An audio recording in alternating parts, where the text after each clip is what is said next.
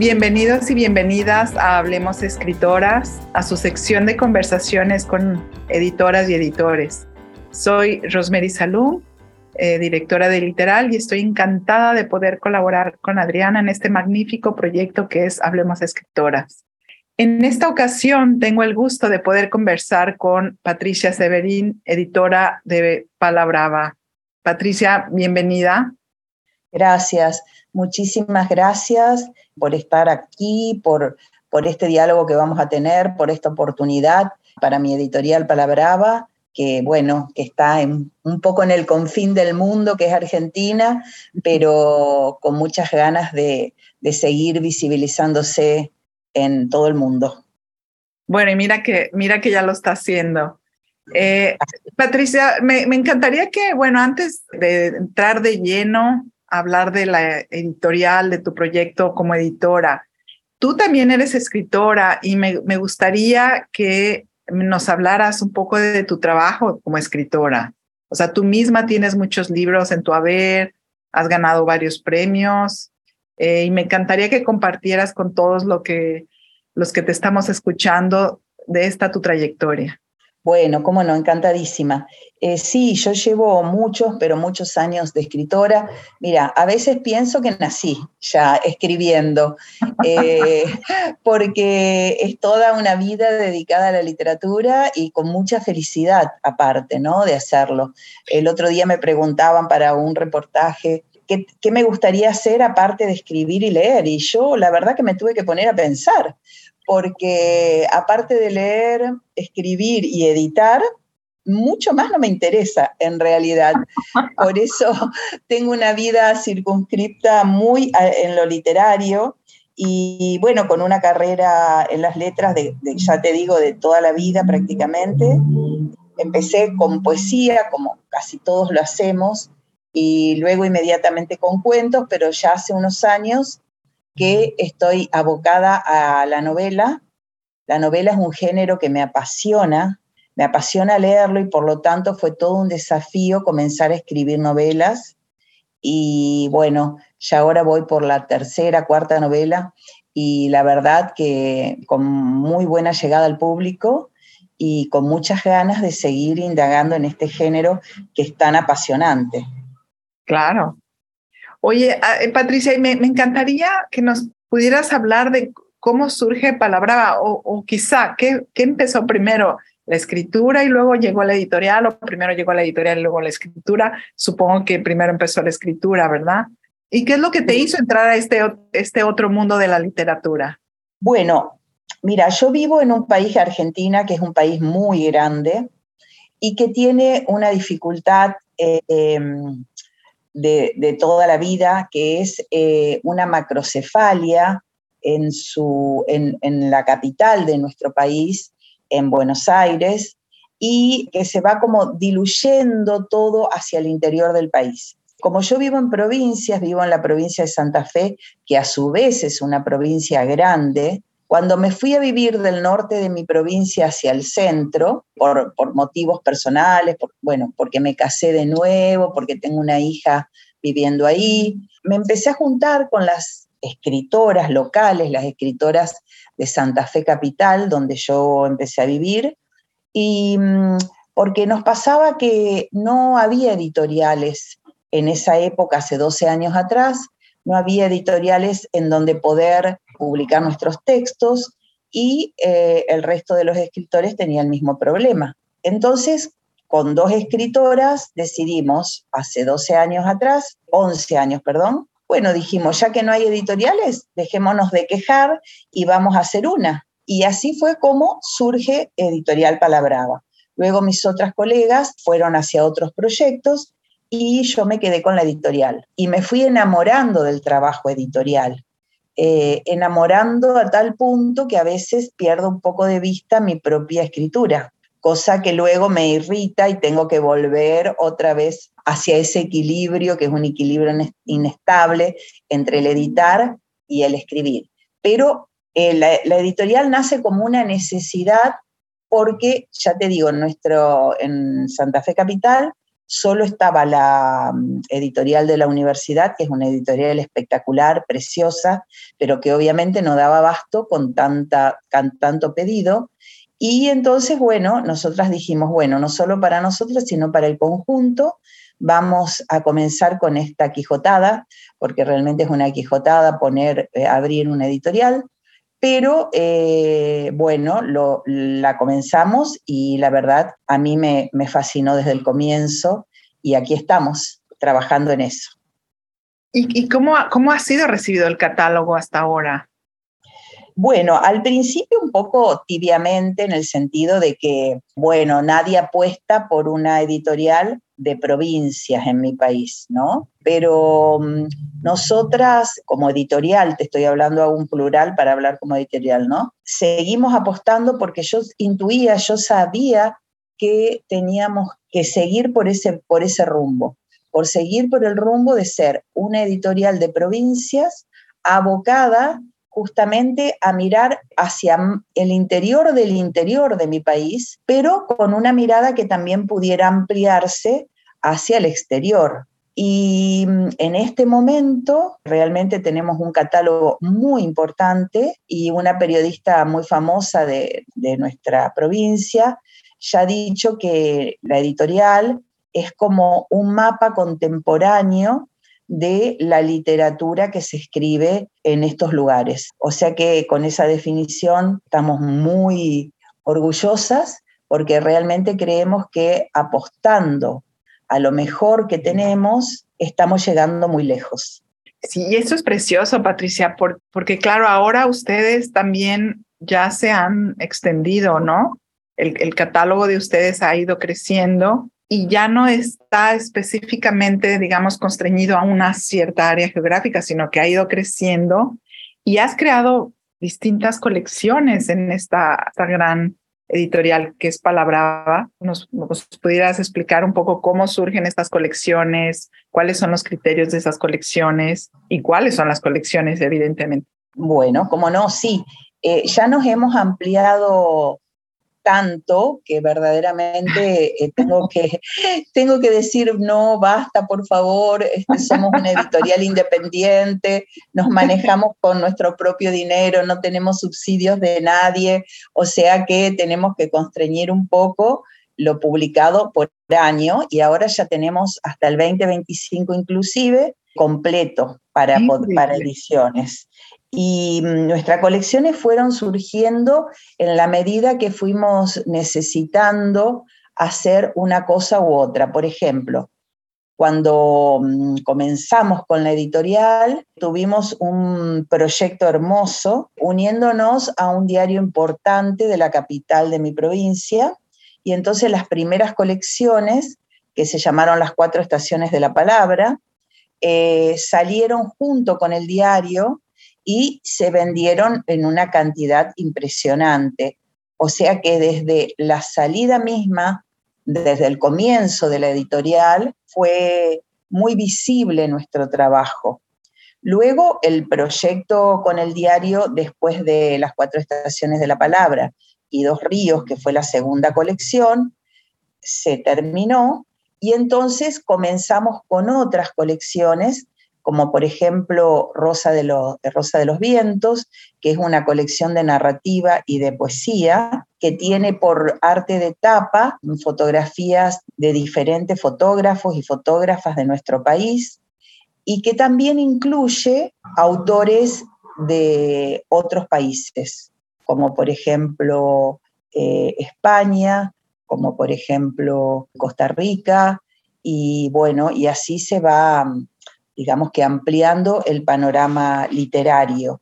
También de esta colección, eh, varios títulos fueron em, editados en Estados Unidos para el público latino, en una coedición que hicimos con una editorial eh, que se llama Pro Latina Press, y fue un trabajo muy bueno que se hizo hace dos años dos años y medio, y que realmente es como que coronó en cierta medida el trabajo que veníamos haciendo desde tanto tiempo atrás y le dio mucha más visibilidad aún a nuestros autores.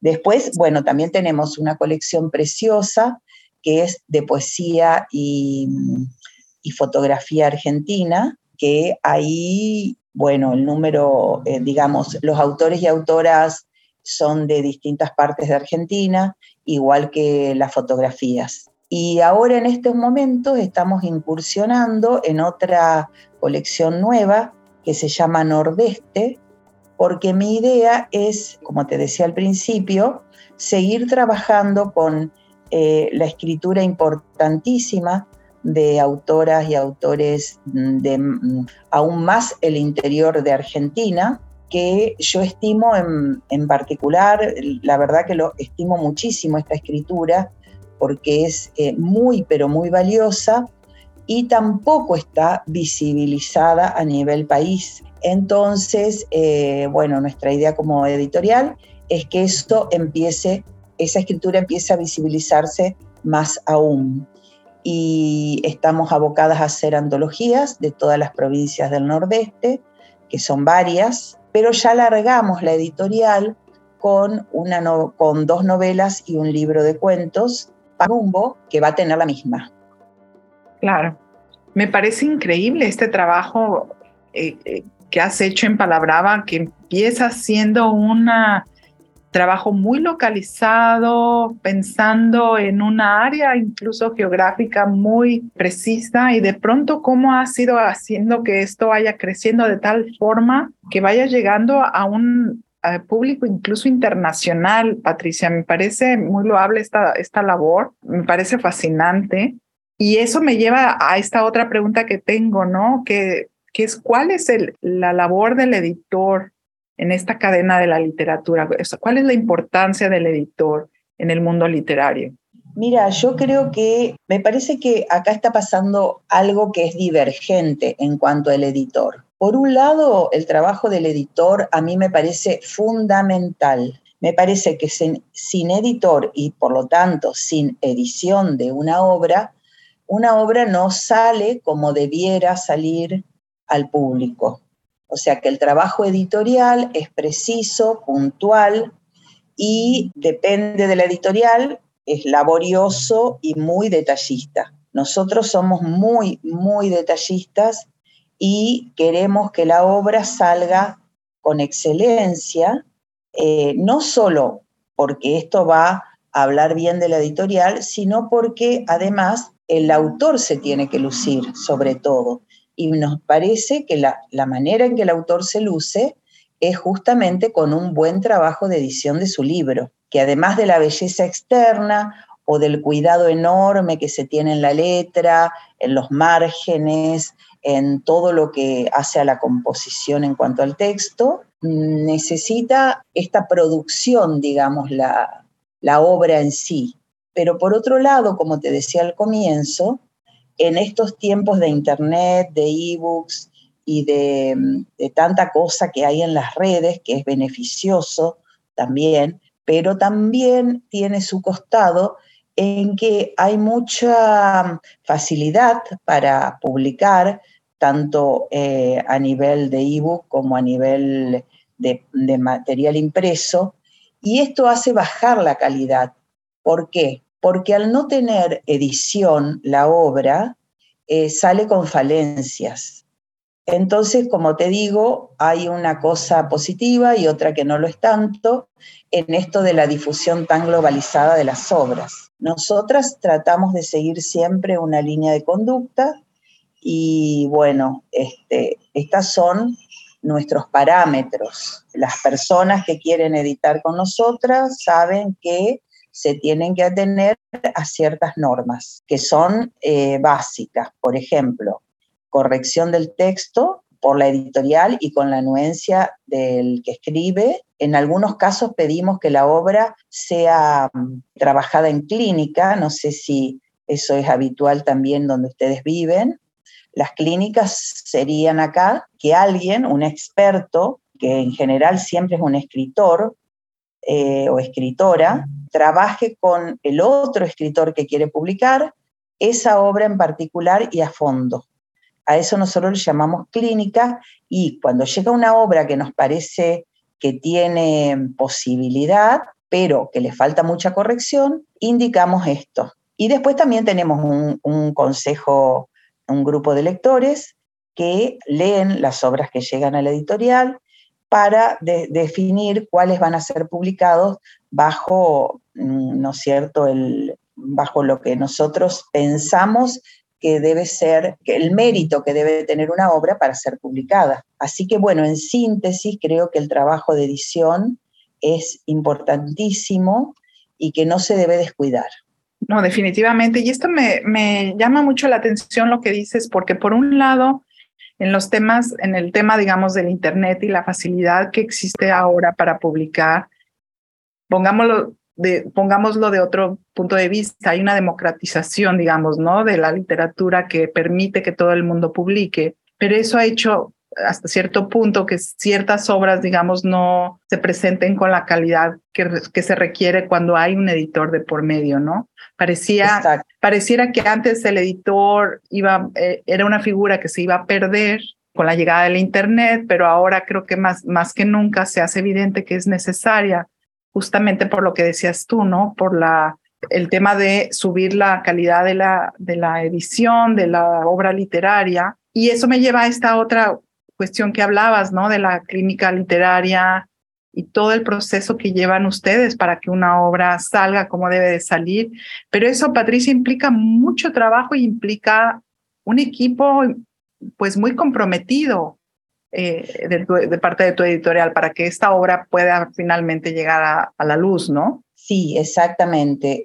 Es un trabajo enorme. Por eso a veces, como te decía al principio, estoy en conflicto con mi propia escritura por este trabajo tan grande de edición, pero por suerte tengo un equipo extraordinario que trabajamos codo a codo y que por eso puedo hacer el trabajo que hago, ¿no? Pero también no, yo me fijo un límite de publicaciones anuales para que no bajar la calidad, porque estoy consciente de que nuestro equipo es muy bueno, pero no es grande y entonces no quiero tener falencias. Por lo tanto, bueno, es acotado el número de publicaciones que me impongo hacer para que justamente la calidad, el nivel siga eh, siendo el mejor porque si yo me llenara de textos y textos, bueno, terminaría siendo como otras editoriales que no, quiero ser, ¿no? Sobre todo que nosotros publicamos la obra, no es una editorial de autor, nosotras publicamos eh, las obras, no cobramos al, al, autor, esto es lo que te quiero significar, sino todo lo contrario, le pagamos los derechos como corresponde y mm, por ese motivo también es que nos esforzamos en que la calidad sea la mejor que pueda tener un texto, ¿no? Y un libro. Claro, claro, y eso se nota en, en, tu catálogo. Pero Patricia, a ver, mencionaste algo que me llama mucho la atención y ya lo quería retomar desde el principio de nuestra conversación. Y es este tiempo, eh, algo lo mencionaste muy tímidamente, pero me gustaría que lo expresaras de forma un poco más explícita, porque, a ver, yo también soy editora y escritora y uno cuando es estas dos cosas al mismo tiempo, hay una lucha interna y externa, ¿no? De la atención, de, pues de la atención que necesita la parte, de la casa editorial. Eh, generalmente llegan correos electrónicos, cada correo electrónico significa una tarea aparte, todo el mundo necesita algo, todo el mundo pide algo, pero entonces, ¿cómo haces tú para darle ese espacio también a tu escritura? O sea, físicamente, ¿cómo haces esto, eh, de ser escritora y editora a la vez? Sí, entiendo que limita las obras que sacas cada año, pero también hay algo que aunque sea un libro que saques al año, ese libro requiere de mucho de tu parte, ¿no? Entonces, ¿cómo logras dividir esa atención? Bueno, es, es re que te difícil, la verdad que es muy difícil. Eh, este año terminé una novela, yo en realidad soy una escritora un poco lenta y eso me beneficia en este momento editorial, digamos, porque lo que yo hago es escribir, guardar lo que escribo y cuando lo vuelvo a retomar después de uno o dos años, es como que el texto habla por sí mismo, en el sentido de que si yo lo leo, porque lo leo con ajenidad, lo leo como que es un texto de otro porque me lo olvidé, y si veo que eso sirve, que tiene un valor, lo continúo. y si no, no lo tiene, lo dejo, obviamente. Y trato de tomarme en las vacaciones, que trato de tomar las vacaciones para justamente retomar eh, estos textos que tengo en los cajones. Este año, por suerte, pude retomar una novela que transcurre en, Uruguay, que es nuestro país vecino, y, y, bueno, y la terminé y la verdad que estaba muy contenta conmigo misma. Entonces pedí a mis coeditoras reemplazo por ese tiempo y eh, contraté a un poeta para que supervisara los libros de poesía que estaban por salir y entonces me tomé ese tiempo para eh, mi propia obra, que pienso hacer eh, lo mismo este próximo año, ¿no? Con otro texto que ya empecé a escribir en pandemia pero que quedó ahí en el cajón y que quiero resucitar. Eh, entonces, ya te digo, cuando se me va de las manos, que no puedo, en narrativa tengo dos pilares impresionantes de editoras. Lo que no tengo mucho es para poesía, que soy yo la que me ocupo de editar los libros de poesía pero al tener la alternativa de este poeta, que además es, tiene un ojo increíble, porque eso es lo, es lo otro que hay que tener, ¿no? Un ojo afinado para saber por dónde voy, pude descansar en él y entonces este año pude concluir mi novela y ya te digo, me da tanta satisfacción que después, bueno, puedo hacer el trabajo editorial con más alegría. Claro, claro, claro, porque finalmente has encontrado el balance y te has permitido ese espacio, ¿no? Para, para trabajar en, tu propio, en tus propias obras. Y es lo que quiero sostener. No siempre se puede, pero este año aprendí a hacerlo y voy a tratar de replicarlo eh, para el año que viene, este, porque entonces voy compensando eh, la escritura con la, con la editorial, ¿no? Sí, desde luego. Patricia, nos gustaría que nos platicaras alguna anécdota eh, especial para ti que hayas tenido a lo largo de estos años trabajando en, en Palabrava, algo simpático o algo simplemente que te haya dejado impresionada o marcada o que, algo interesante que puedas compartir con nosotros? Bueno, mira, anécdotas hay muchísimas porque trabajando con seres humanos seres humanos que tienen un ego un poco alto, te diría, para no decir altísimo. Hay eh, muchas, muchas anécdotas. Bueno, una de ellas es que al final tuvo buena resolución, pero al principio fue un poco ríspida, fue justamente la de una amiga que mandó su libro a la editorial y cuando le devuelvo el libro con las correcciones que ella debía anotar, no quiso hacerlas. Entonces, este, bueno, ahí tuvimos un momento inquietante eh, este, y yo le dije, está todo bien, eh, pero yo no puedo editar este libro ah, sin corrección. O sea, vos tenés el derecho de no hacerlo y yo también tengo el derecho de no publicarlo. Y así lo hice, no lo publiqué. Este, bueno, después obviamente ella lo editó por su cuenta como libro de autor y obviamente que se arrepintió muchísimo, primero porque el libro no quedó, no quedó bien y segundo porque no es lo mismo publicar un libro de autor que publicar un libro en una editorial que ya tiene su trayectoria y que también tiene sus bocas de venta, ¿no? Y, su, y tiene armado todo el sistema de difusión para que esa obra sea visible. O sea, publicar en editorial tiene muchísimas ventajas, pero también tiene normas, entonces hay que atenerse a ambas cosas, ¿no? A lo bueno y a lo malo de, la cuestión. Va, lo malo no es lo malo, es que hay que justamente mm, domeñar un poquito el ego y eh, ver lo que te proponen para mejorar lo tuyo. Bueno, esa fue una, una de las anécdotas que, más fuertes porque, era, porque es una amiga, además, eh, y no le publiqué el libro. Y después, bueno, hay otras de, por ejemplo, los diseñadores, cuando recién empezábamos, teníamos, empezamos una colección que se llamaba, que se llama Las Zonas Azules, y que era mm, dedicada no, no a la literatura, sino a ensayos sobre el mejor vivir, te voy a decir, más o menos, para sintetizarlo, con cuestiones eh, no convencionales. Bueno, en el primer libro que hicimos, en realidad hicimos un solo libro porque después me aboqué totalmente a la literatura, porque tenía, eh, la cuestión es con los libros de ensayo que en general no son escritores los que lo hacen. Entonces ahí sí que necesitamos un grupo eh, de correctores o un corrector de, de, esa, de ese género para que el texto quede lo mejor posible. Bueno, cuestión que cuando editamos el libro, que nos llevó muchísimo trabajo, la diagramadora manda a la imprenta sin una solapa. Y el texto yo quería morir cuando vi el libro eh, que le faltaba la solapa, la contrasolapa. Wow, Así que, bueno, eso fue ay, una cosa muy estresante y al final eh, la, la, diseñadora tuvo que pegar uno, uno por uno, que eran muchísimos libros encima, este, las contrasolapas para que el libro quede en una presentación deseable, ¿no es cierto?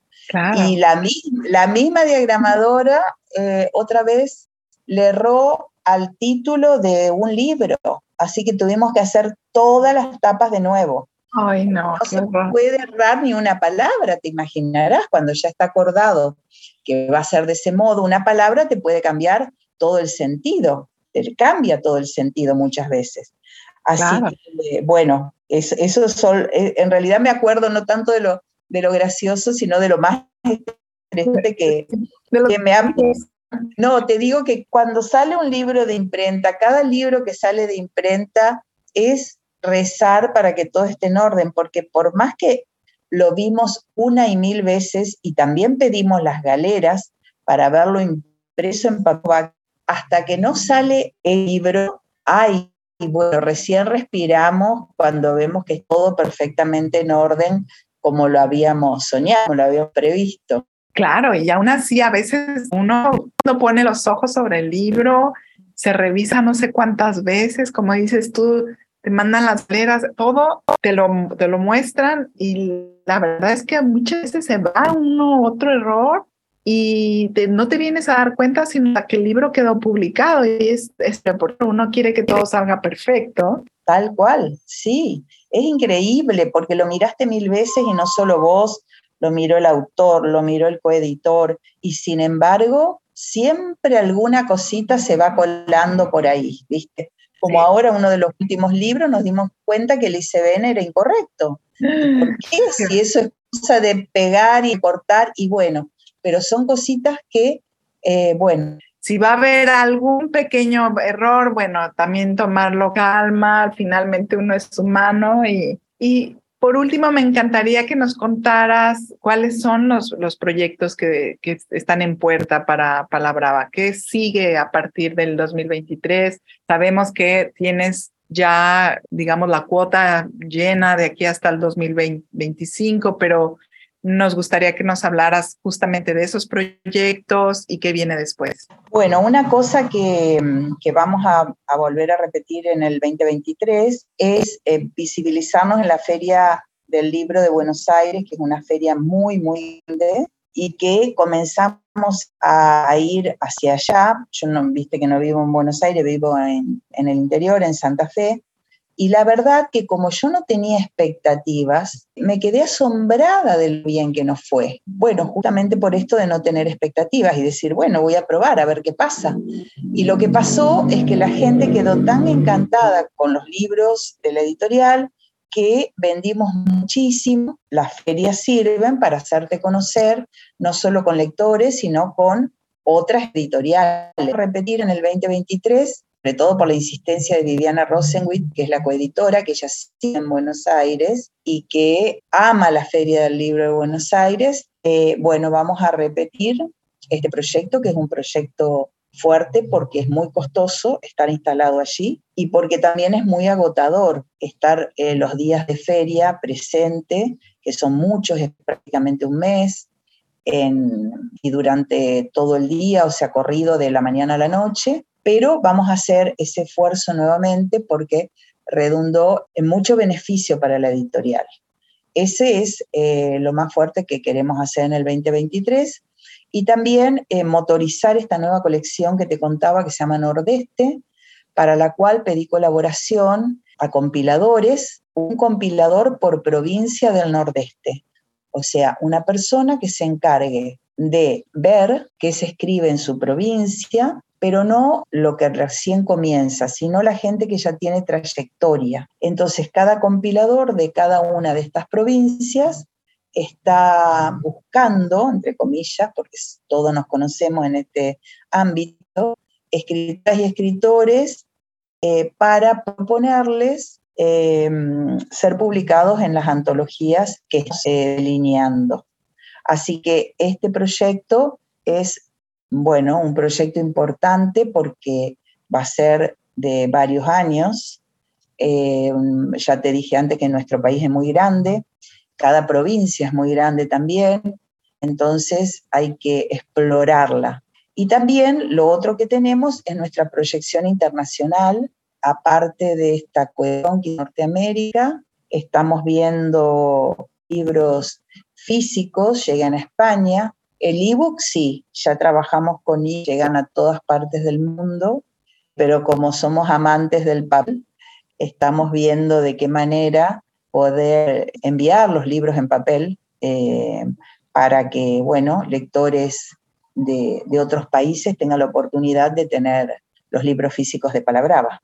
Claro, pues son proyectos muy ambiciosos y muy interesantes también, porque claro, todo esto implica un esfuerzo pues descomunal, sobre todo para las editoriales independientes, Patricia, como la tuya, es muy grande el esfuerzo, sí, el esfuerzo económico, sobre todo en países como el nuestro, que mm, siempre, o sea, que no tenemos estabilidad, no tenemos ninguna estabilidad económica. Por ejemplo, este año hubo una cosa inflacionaria muy grande, entonces, para, para ponerte un dato, la imprenta pasó a cobrarme más del doble de lo que me venía cobrando por libro. Entonces, todo esto hace que continuamente tengamos que revisar a ver lo que vamos haciendo para no errar el camino, ¿no?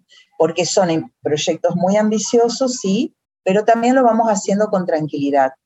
O sea, bueno, no podemos tanto hacer este año, bueno, quedará estos dos o tres libros para el año que viene, con la venta de los libros al extranjero, hace mucho tiempo que estamos investigando, que estamos tirando puntas, eh, pero ninguna cosa con desesperación porque yo sé perfectamente que todo lo que tiene que llegar va a llegar en el momento justo y adecuado, ¿no?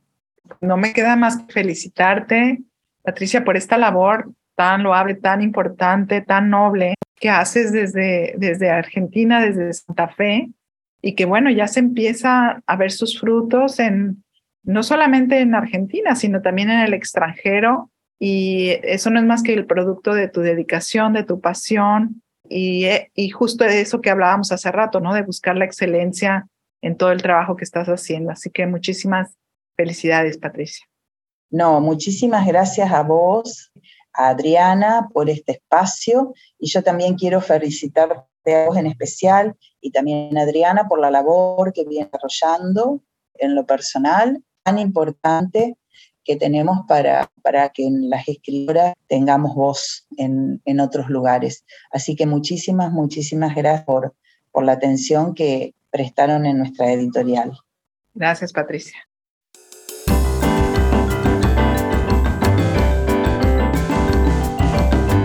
Una vez más les damos las gracias a Patricia Severín y a Rosemary Salum por esta interesante conversación. Qué maravilla cuando se reúnen dos editoras a platicar precisamente de todas estas cosas que pasan para poder publicar un libro, para poder hacerlo llegar a todo un público lector. Nosotros somos Hablemos Escritoras. Gracias de nuevo. Se despide Adriana Pacheco.